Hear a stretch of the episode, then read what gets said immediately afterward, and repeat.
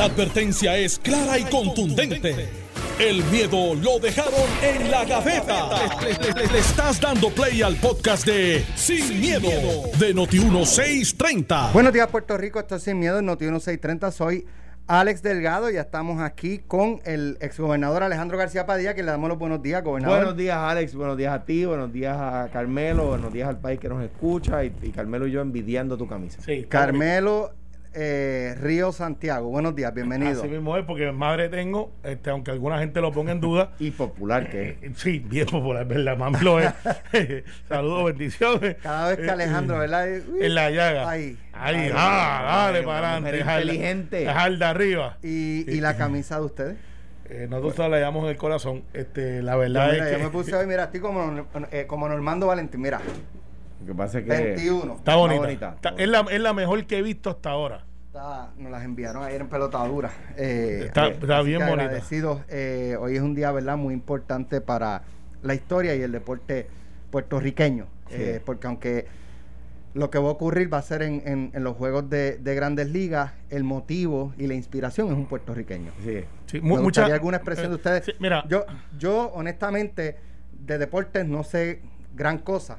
Sí, de historia, pues, sé un poquito Claro. más. No es que sea un Francisco Escarano o un Fernando Picó, pero Claro. algo, Mira, pero en, sé en- algo de en- historia. en- en mi caso, el béisbol este, ha sido, el, yo diría que el 70% responsable de lo bueno y lo malo, eh, porque yo estudié con becas en Estados Unidos a los 14 años para jugar béisbol y todo el mundo habla de Roberto Clemente. Entonces, si usted no ha estado en Pittsburgh, quizás usted no, no, es- no está al tanto de lo importante que es la figura de Roberto Clemente, donde han estado cientos de peloteros, por no decir de, de envergadura, Hall of Famers, y que alguien del setenta y pico, antes de que yo naciera, por yo nunca lo vi jugar, y que 47, 50 años después, con toda la camada de peloteros que se ganan 200, 300 millones de dólares, estos contratos multianuales, que estén hablando de un jibarito, primero negro, porque en aquella época no eran puertorriqueños ni latinos, no es como ahora.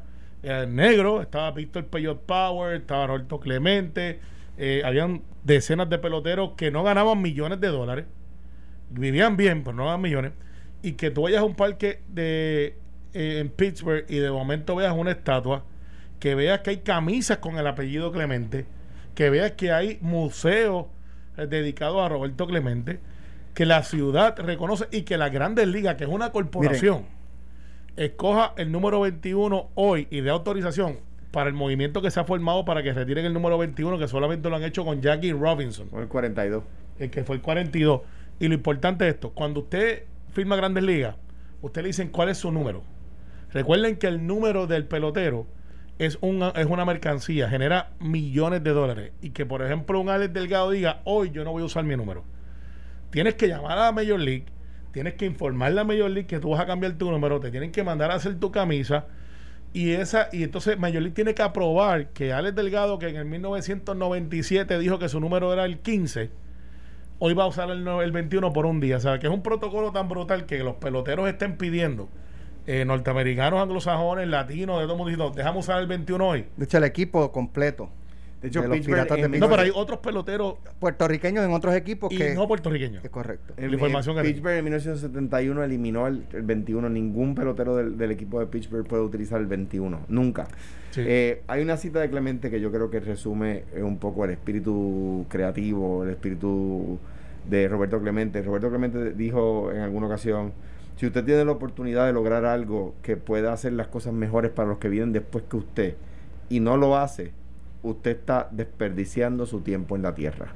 Esa era, esa era, ese era el drive, ese era el motor de, de, de Roberto Clemente y no- nos tenemos que sentir orgullosos. Eh, ¿Sabes lo triste de, de- de la historia de Roberto? el- no, no por fallecimiento. Mucha gente no sabe que el lugar donde se, se desplomó el avión, la avioneta. el- no, era un aquí de- DC-9. Eh, perdón, un avión, ah, avión, aquí, perdón, avión. En el Eh, aeropuerto de Isla, de está, Isla Verde. eh, tú puedes Carolina. llegar caminando.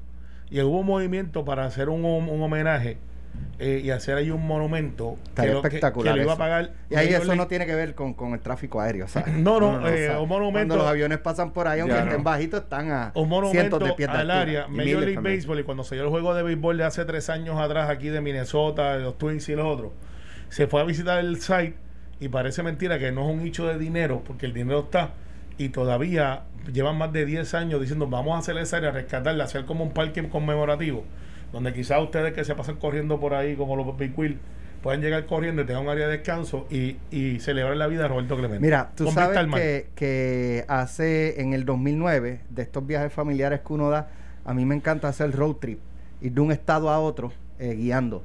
Y ese año nos quedamos en Washington, D.C.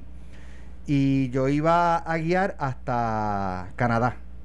Eh, pero eran de, de Washington hasta Ontario, eran 12 horas aproximadamente. Claro. Yo no iba a manejar 12 horas. Entonces empecé a buscar qué ciudad hay más o menos a, a ¿Dónde te mitad de parar? camino para guiar quizás 6 horas y, y quedarme esa noche ahí. Y escogimos este Pittsburgh. Y lo primero que hicimos cuando llegamos a Pittsburgh fue a, a- a ir al estadio al Heinz a ver la estatua de Roberto Clemente. Ahí tenemos las Que- fotos que- con que mi- si- mis dos hijos Si chiquititos. yo mal no recuerdo, no dice el nombre, solamente, no dice... No, dice Roberto Clemente, abajo. Dice the best. abajo. Dice Roberto eh, Clemente Walker. Clemente Walker, Walker was born in Carolina, en barrio San Antón, Carolina, Puerto Rico. Y, Este, y dice, año que, y y- que entiendo que dice the best. Eh, mira, do- do- dos cosas. Número uno, o sea. Añadiendo lo que ustedes han mencionado. Eh, el mejor right field de la historia del béisbol. Second to none. eh, unánime la opinión de que es el mejor eh, campo eh, derecho de la, de la, de la historia del, del, del béisbol. Número uno. Número dos. La, es el, el, eh, deportista que más facilidades públicas tiene a su nombre en todos los Estados Unidos. No hay un deportista que tenga facilidades eh, deportistas, que el parque Roberto Clemente. ni Kobe que- Bryant, ni, eh, ni, ni, Robert- ni ni- Michael Jordan, ni Ninguno Dr. tiene J. tantos como Roberto Clemente. Está claro, eh, es importante pues siempre re- recalcar. Robert- Roberto Clemente, hay un, un- un terremoto en Nicaragua. Eh, el, la- la- la- el, go- el gobierno totalitario de Nicaragua, eh, si mal no recuerdo, era Anastasio Somoza, el dictador, está desviando la ayuda humanitaria para la gente de, eh, a- afín al, al gobierno dictatorial. Clemente dice, vamos a recoger ayuda. Si yo llego allí, a mí no, a mí no me van a hacer eso, decía Clemente. A mí no se van a atrever a hacerme eso. Por intentar eso, quedarse los militares con, con los quedarse los militares con los suministros. Por eso él se monta en un avión que se supone que no volara, no estaba listo para volar, estaba dañado, tenía un DC-9, tenía, muchos problemas y pues la desgracia, la desgracia que sucedió. Eh, un dato curioso fue eh, en la, ¿verdad? En la, en la despedida de año año nuevo del, del, del 71 para el 72, del 72 para el 73. Hernández Colón tomaba posesión al otro día y canceló la celebración. Se hizo la juramentación y canceló la celebración porque pues, pues, eh, eh, él y el país entero estaba de luto con la... Pues, la 40 y tragedia. 50 años después estamos hablando todavía de Ahora, ¿cómo tú me explicas a mí? Dime si en este país no hay talento. Estaba hablando con Millo Torres el otro día, que es un, músico a quien admiro, ¿verdad? Eh, Un tipazo además. Súper agradable. Estábamos hablando de la música, pero hablemos del béisbol. El béisbol tiene 10 posiciones si tú cuentas el, el bateador designado, ¿verdad? Sí. Puerto Rico tiene eh, pues tres puntos tantos millones de habitantes en Puerto Rico, en la isla, ¿no? ¿Cómo tú me explicas a mí que de las 10 posiciones, el mejor de la historia en cuatro de ellas es puertorriqueño? El mejor right field de la historia es Roberto Clemente. El mejor segunda base de la historia es Roberto Alomar. El mejor catcher de la historia es Iván Rodríguez. Y el mejor bateador designado de la historia es Edgar Martínez. ¿Cómo tú me dices a mí que de una isla tan pequeña, en un punto del Caribe, de 10 posiciones de un deporte que es el primero en los Estados Unidos, en Corea, en Japón, en la República Dominicana, de 10 Tiene cuadro. Tú tienes el mejor de la historia en cuatro de ellas. Mano, es para sentirse orgulloso. Claro que si no hablamos de la lucha libre, Carlos Colón, 17 veces campeón universal. No, en la lucha libre, en la lucha libre, ni, ni Macho Man, ni Hulk Hogan, ni, The Ultimate Warrior, ni, ni, ni, Roddy Piper, nadie. Nadie tiene más campeonatos que Carlitos, Colón, con 5'8 de estatura. Mira, encontré aquí la, la este, pues yo, yo le saqué una foto en la parte abajo de, de la estatua y se me acaba de... Frente al Three River Stadium. exacto, que son la unión de tres ríos en, en la ciudad de, de Pittsburgh. Eh, se unen tres ríos ahí. dice August 18, 1934, Roberto Walker Clemente, Eastbourne, en barrio San Antón, Carolina, en Puerto Rico. Me dice, dice la estatua. Me dice Carlos Mercader, el, el estadio más importante en Nicaragua se llama Roberto Clemente. Imagínate tú.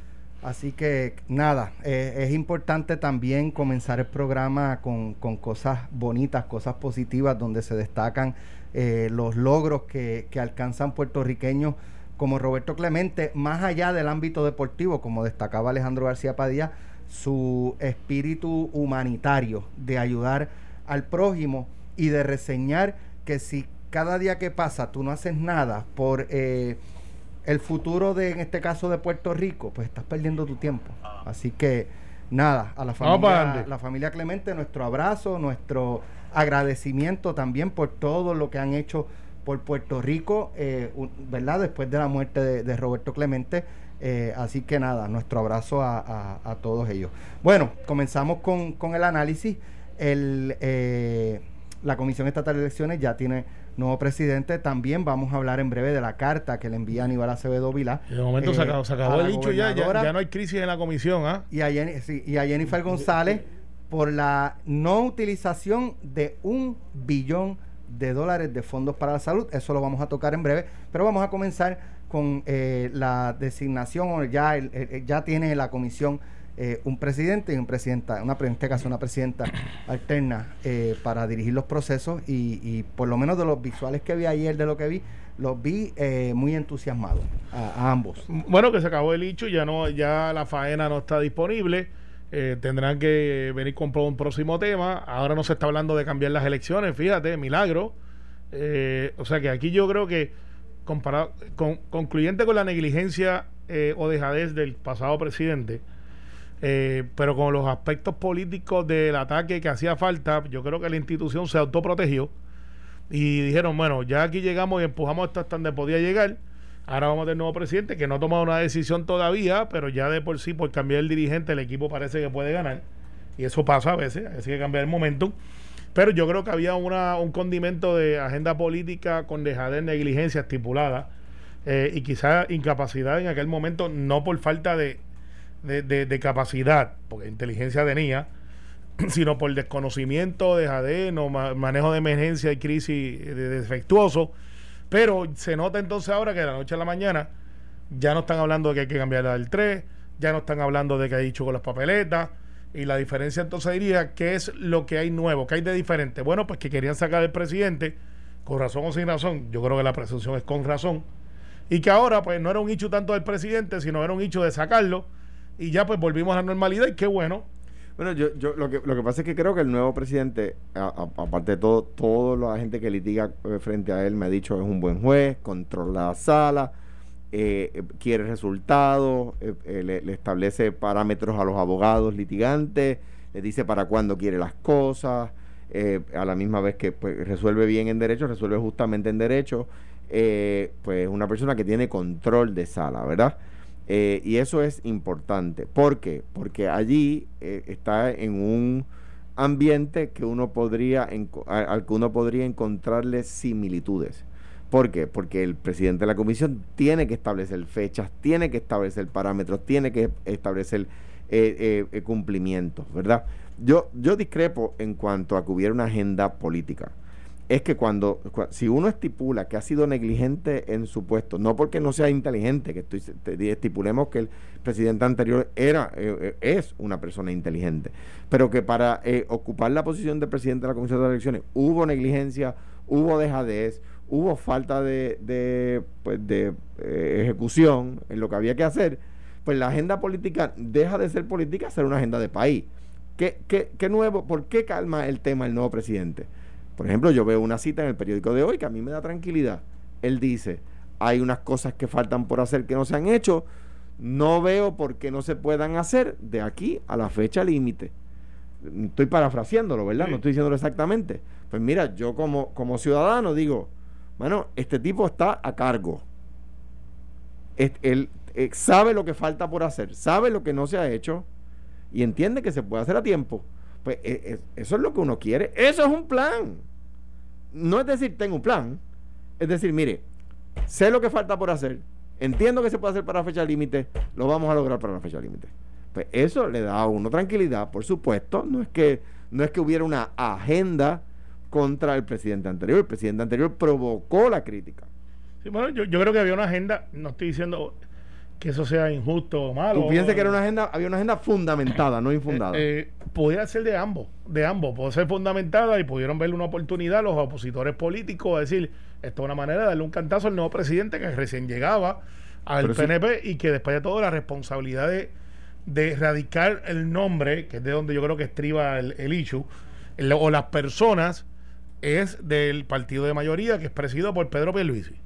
Y, yo creo que eso estaba mezclado ahí. No creo que haya sido el detonante full. Eh, pero ciertamente pues vieron una oportunidad de dar un cantacito y se lo dieron. Pero, yo, pero es que eh, ese eh, estoy de, acuerdo contigo en términos de que, de que la oposición política se encargó de la, de la crítica.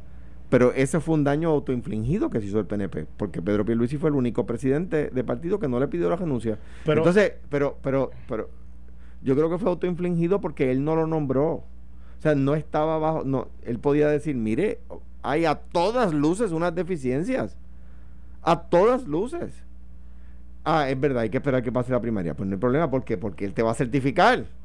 Pues no hay problema, una vez pasa la primaria le pide la renuncia. Yo creo que fue autoinfligido y quedó en todos los artículos, la, la, la, eh, en todos los programas de radio y en todos los programas de televisión se dice, Sí, sí, pero el único que no pidió la renuncia fue Pedro Pierluisi. Que yo creo que en ese sentido el PNP se hizo daño a sí mismo. Es que, Oye, minúsculo, no estoy hablando de que esto pues es un tema cataclísmico para nada. Claro, pero yo lo que entiendo ese acuerdo es que si él dijo, vamos a, primero que nada, tengo que tener un sustituto para poder sacarlo, pero no dijo, eh, yo le pido la renuncia ahora, dijo, vamos a sacarlo, perfecto. Pero, fíjate, y eso es un problema, porque yo creo, digo, y todos aprendemos con el tiempo, yo creo que esto también ayuda a, a los candidatos a darse cuenta de, de las cosas que imprimen sentido de urgencia si no ponía la renuncia, no avanzaban a encontrar sustituto. ah, vamos a esperar a que haya un sustituto para que renuncie. Pues no renunció. sí, Sí, pues me quedo. sí, no, pero yo sabíamos, y yo lo había dicho aquí, este, ya eso tenía fecha, nombre y apellido. Pero no por la, no porque encontraron un sustituto, por las querellas en los que estaban evaluando Más que eso, él sabía que estaban contados y él dijo, mira, me, desde el mismo eh, día eh, de la, primar, de la primera eh, primer domingo. Y él lo telegrafió. escribió una columna, le va a costar el puesto que se publicó aquí en Noti1. Eso era esa, no había forma. Y ya él lo había telegrafiado. Él dijo, cuando se acabe el escrutinio, yo me voy. El día que acabe el escrutinio, ni apareció a la reunión de las 10 y se fue. Y digo, búscame mi plaza donde yo iba a ir. Y lo asignarán a la sala que va, punto. Bueno, vamos a la pausa. Cuando regresemos, vamos a tocar el tema de los mil millones que la gobernadora o el gobierno de Puerto Rico están solicitando al Congreso que le den una extensión para poder utilizarlos porque se supone que si al 31 de septiembre no los terminan de usar, los pierden. Y la gobernadora está pidiendo que les den eh, un, mes, un mes más. Esa carta es del 1 de, del 1 de septiembre pero se lo tenían calladito. Ni Jennifer González había eh, anticipado hablado de esto. La gobernadora se había quedado calladita. Y la verdad del caso es que si Aníbal Acevedo Vilá no le filtran la carta y él no la saca, independientemente de que sea para sacarle beneficio político, que eso yo creo lo podemos estipular. Eh, más allá de eso, lo importante, o sea, hay mil millones de razones más importantes eh, que, si él lo está, le está sacando ventaja política, que eso lo podemos estipular, eh, ¿sabe? ¿Qué es lo importante realmente? Los mil millones. Pues vamos a discutir eso cuando regresemos y también vamos a inscribir personas para el concurso de la planta Notiuno. Así que regresamos en breve. Estás escuchando el podcast de Sin, miedo, de Noti 1630. Muy bien. Bueno, vamos a. ¿Me, me puedes quitar la, la musiquita? Que Carmelo sigue bailando ahí. Él No, no, escucha la música de la. esa- de esa- la- esa de parte no te la creen. La plena empieza a moverse a otro. Sí, no, Baila como Pierluisi. Un poquito mejor, pero no, no estoy, no estoy en Dancing with the Stars. No, no, no estoy en el show. Eh, América Got Talent. Exacto, pero, pero, pero, pero un poquito mejor, un poquito mejor. Bueno, este, vamos al tema de la carta.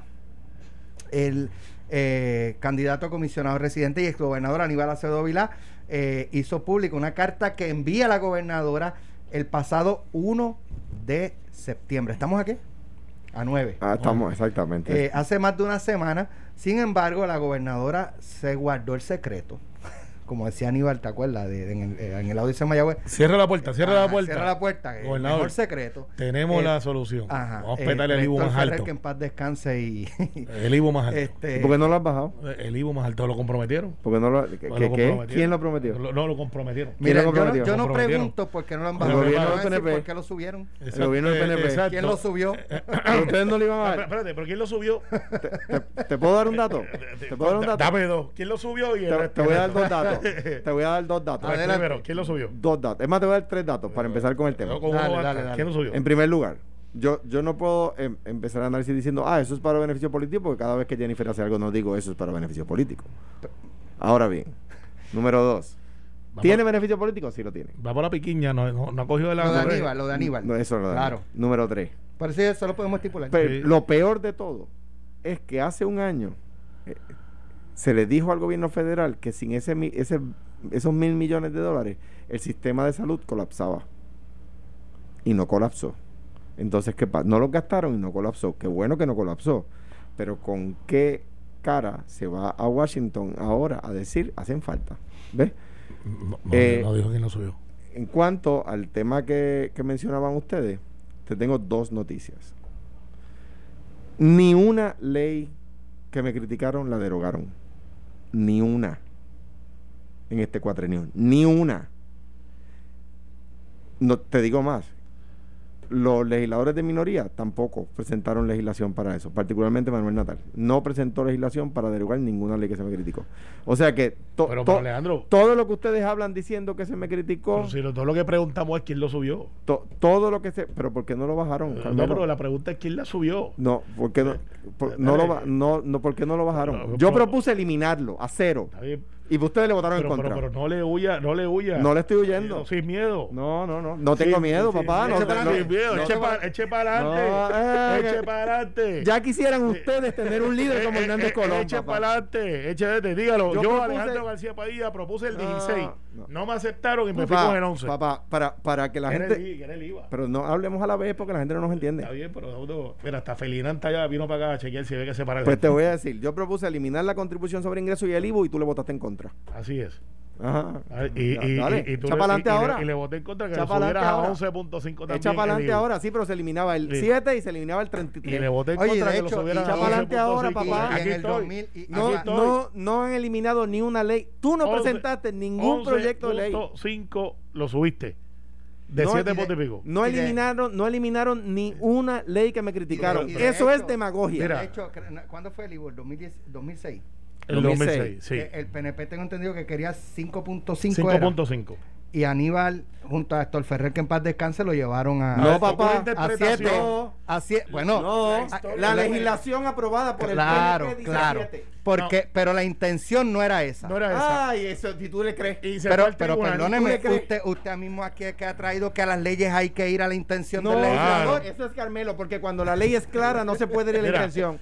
No, eso no, fue- eso hay que aclararlo, porque no, no es verdad que hay que ir a la intención legislativa para interpretarla. O sea, Cuando- usted- cuando usted- hay- la intención del PNP Pero déjame- con, déjame con todo lo que explicarlo. decían era siete Déjame explicarlo. La ley es clara y como cuando la ley es clara, eso es un precepto de derecho básico. Cuando la ley es clara, no se puede ir a la intención Lo legislativa. que pasa es que si la ley y fuera así clara, lo dice. no hubiese quizás la controversia judicial. Entonces, ¿Y por qué, ¿Y por qué el secreteo de Aníbal? ¿Por qué el secreto de Aníbal? Cállate la boca. ¿Por Por- qué ese por- secreteo? No digas nada. Porque ellos entendían que el PNP ¿qué? Pues, lo hizo a propósito. No. La, la verdadera historia Ese fue de error, eso- Carmelo. No, no, no. la lo, lo pusieron, ustedes lo pusieron en siete la, por la- error. la verdadera historia es que dentro del lenguaje había una contradicción. de un Hay un tema de 5.5. Medicare, by the way. Pero no, no le huya. No, no, no, no, es que no le huyo, Carmelo. Estamos aquí en la lucha me, libre. Ustedes me criticaron, igual que cinco populares. Se opusieron a todo lo que yo proponía y no derogaron Lo que- lo- nada. Lo que pasa con ese planteamiento, Nada derogaron. con ese planteamiento que hace Alejandro tiene una explicación. Una vez tú tienes en lo que se llama fuentes de repago, que es que tú comprometes ese IBU, ese ingreso, con obligaciones que tú traías contraídas. No, digo tú ¿qué- es gobierno. Ca- Carmelo, ¿qué, gobierno. Y qué- hay- y qué hay- obligación a- asumió mi- nueva se hizo bajo mi gobierno? en- aquel momento, en aquel momento estábamos pagando deuda, después al final no pagamos deuda. Se pagaba deuda. No, pero es que- lo que lo que eran los fondos que se acuerda de- que tenían que se pagaba de Cofina, que eran unos fondos que No, estaban hermano, garantizados Cofina por el IBU. Con el ingreso. Cofina es el IBU, no tiene nada que ver. Sí, no, O sea, espérate. ustedes, ustedes criticaron todo, incluyendo cinco populares, y no derogaron nada. Y tienen Senado, Eh, Cámara y Gobernación. Estaban comprometidos. Pero porque po- eso es. ah, o sea, co- vamos a ah, empezar no, por eso no es verdad. Sí, es verdad. pero di que, di que Sí, comprometían. pero, espera, pues te voy a explicar ahora. No, no, pero digo una cosa. No te me desesperes. Voy a hacer lo más fácil de lo que tú hiciste, que hiciste cuatro contestaciones para ir y llegar a decir Ah. que tú lo subiste a 11. Que- no hay problema con eso. que es tú no lo entendieras no quiere decir que yo no lo No, expliqué. si lo entendimos todo el mundo y que todos los días nos acordamos cuando pagamos. Perfecto. Y eso quizás. Pero eh, va, presenta un proyecto de ley para bajarlo. La manera de explicarlo es de una manera razonable. Ningún gobernante quiere subir el IVU. Ningún gobernante quiere subir contribuciones. Hay veces que para poder cumplir con las obligaciones, ante la falta de un desarrollo económico a corto plazo para poder pagar esas obligaciones, pues tú vas a la, a la última alternativa que es subir los impuestos. Pero- eso tiene una explicación. Pues si tiene una explicación, había que votarle a favor. Entonces, no, porque en aquel momento nosotros decíamos, y lo seguimos diciendo, recorta obligaciones, recorta contratos, recorta... ¿Y por qué no lo hicieron? Lo hicimos. De hecho, una de las cosas que hizo Ricardo Rosselló, y en esto hay que Eh, dársela, mano. es que bajó el 20% en los contratos y en las nóminas. No no fortaleza. nada. Yo sé por lo tanto, sí, sí, se bajó el gasto de hacer gobierno. Carmelo. Se bajó, Carmelo. bajó, se bajó, se bajó. Ahora, vamos al tema, que era el que Te habíamos sigo anunciado. queriendo, pero no. yo, yo también, pero... Este, Vamos al tema. La carta. Mil millones de ¿Con dólares. qué cara vamos a ir a Estados Unidos a, a decir pedirle- que el sistema va a colapsar si no nos dan chavo? Exacto. Porque esa fue la excusa. Entonces dejan mil millones sin usar eh, eh, de estos fondos. Entonces han buscado 20 culpables. No, que fue la Junta. No, que fue el gobierno federal. No, que fue este. No, que fue sin miedo ayer no tiene 630. Que, ¿sabes? Eso es lo que falta. bueno, Sí. Si Alejandro está aquí, puede ser culpa de Alejandro, pero está bien. Sí, no, no, no. Y, y si lo hago, ustedes no lo van a derogar después, aunque lo critiquen. Es muy posible. Entonces, eh, ¿qué pasa? Eh, el gobierno, hay una noticia, el gobierno de Puerto Rico considera que actuó responsablemente al informar al Congreso que no utilizará cerca de una tercera parte de los 2.900 millones que tuvo asignado este año fiscal en fondos federales del Medicaid. Informar a tiempo que la totalidad de los fondos no ha de ser utilizada en o antes del 30 de septiembre representa un acto de responsabilidad. What the Bueno, este, ¿Que, qué? No, que yo- tú que tú que tú no usaste un billón agua. y dices que fuiste responsable porque la responsa- espérate, porque- espérate. La responsabilidad es no haberlo utilizado ¿Quiere o informarlo. Hello. Voy, a- voy a Starbucks a comprar un café, vengo ahora. Este, ¿Quieren algo? No hagas eso que la gobernadora después te va a molestar contigo por dejar el, el espacio ahí. No, mira, voy, voy a atenderlo. Voy a atenderlo. Ciertamente no es el mejor caso que yo quisiera llevar, pero las cosas hay que analizarlas sin miedo. Pueden haber dos va- variantes que no tengo la contestación, estamos analizando. Y yo creo que hoy debería ser un buen día para explicar, porque estoy convencido que tiene que haber una explicación del por qué. Y pueden ser varias cosas. Que esos fondos sean destinados para una cosa en específico, de las cuales quizás no teníamos en la capacidad de cumplir con ese requisito. O sea, tú no, tú no puedes coger mil millones de dólares y decir, pues ya no lo puedo usar para hacer un hospital, voy a usarlo para hacer entonces un área de juego. Eso se, se puede hacer por una reprogramación y unas cosas, pero en los eventos de salud tienen como una camisa de fuerza, al igual que los que tienen en vivienda, al igual que tienen en fondos de recuperación. Esa pudiera ser una de las explicaciones. La segunda, Pudiera ser. pudiera ser. No, no, por eso estoy diciendo lo que, Sí. lo que, lo que pudiera ser. Segunda, lo de la Junta, que la Junta de Control Fiscal tendría que preaprobar el plan establecido por el gobierno, porque los fondos federales, de la manera que funcionan, es que tienen una- unos guidelines, unas guías, y tú tienes que ir cumpliendo, y una de las guías para cumplir y hacer bueno en la etapa final del desembolso es que la Junta de Control Fiscal te lo apruebe para lo que tú lo quieres destinar. Me extrañaría muchísimo que hubiera un acto de negligencia de parte del Departamento de Salud slash gobierno porque eso no pasa así.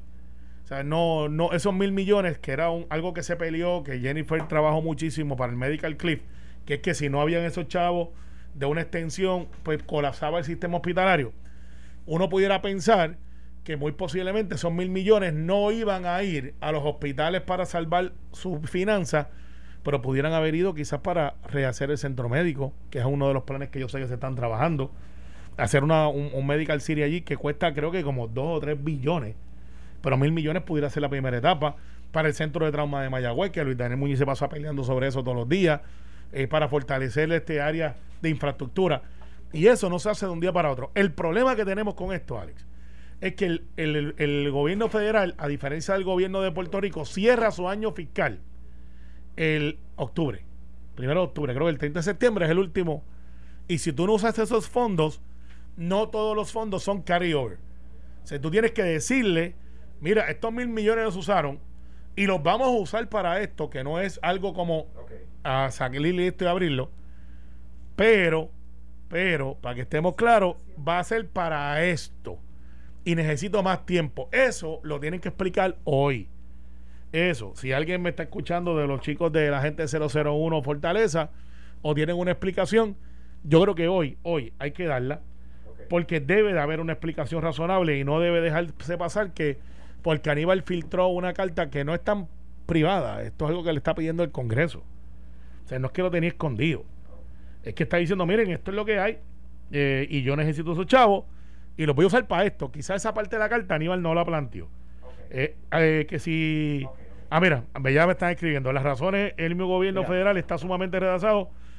Esto es un doctor que Mira. es muy serio. Ah, Mira, que me dijeron lo que era ya.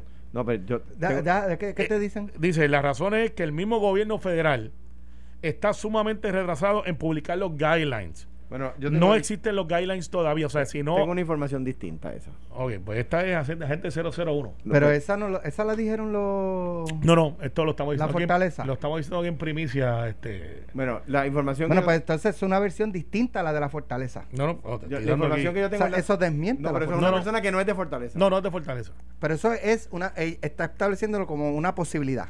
Es una persona que tiene mucho acceso a fondos federales, que Entonces, trabaja en Washington. pues la gobernadora no está. Bueno, la información que yo tengo, Alejandro. la- la- que, me dan, que me dan es la siguiente, que son 700 millones de dólares, que son 700 millones de dólares, de los cuales 300 son para iniciativas que se comenzaron a utilizar en diciembre, eh, pero que no, han- no han terminado, y que 400 millones de dólares la Junta de Control Fiscal, y yo creo que la Junta tiene que explicar, me parece que políticamente Aníbal dio un palo como anticipábamos ahorita, número uno. Y número dos, si es como me dicen eh, personas que están eh, muy, muy empapadas del tema, que eh, la Junta, de los, de- son 700 millones, de los cuales 400 millones la Junta no ha permitido utilizar para dar cobertura de salud a personas que no tienen, porque no son fondos recurrentes. Yo- y, la, y la Junta exige que sean fondos recurrentes. Yo creo que la ¿Sabe Junta, qué? si fuera así, debe explicarlo. Hace rato yo hubiese pegado el grito públicamente para presionar. Pues de- Pero ahora que tú vienes a decir, ay, fue la Junta, fue la. No, no, no. pero Pero si eso lo tú fue- lo cogías en agosto. eh, Señores, tenemos este problema. Y la Junta no está. Y eso es un tema, y eso es un tema estratégico, estoy de acuerdo. Vamos a dejarlo para Está mañana. pero mira, pero ahora Es un viene tema pelota estratégico, estoy de acuerdo, Mira, pero mira, si mira, fuera mira, así, tienen que Me explicar. pregunta Chávez Martínez, pues tú te reíste ahorita con el apellido.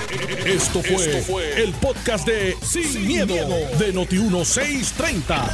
Dale play a tu podcast favorito a través de Apple Podcasts, Spotify, Google Podcasts, Stitcher y.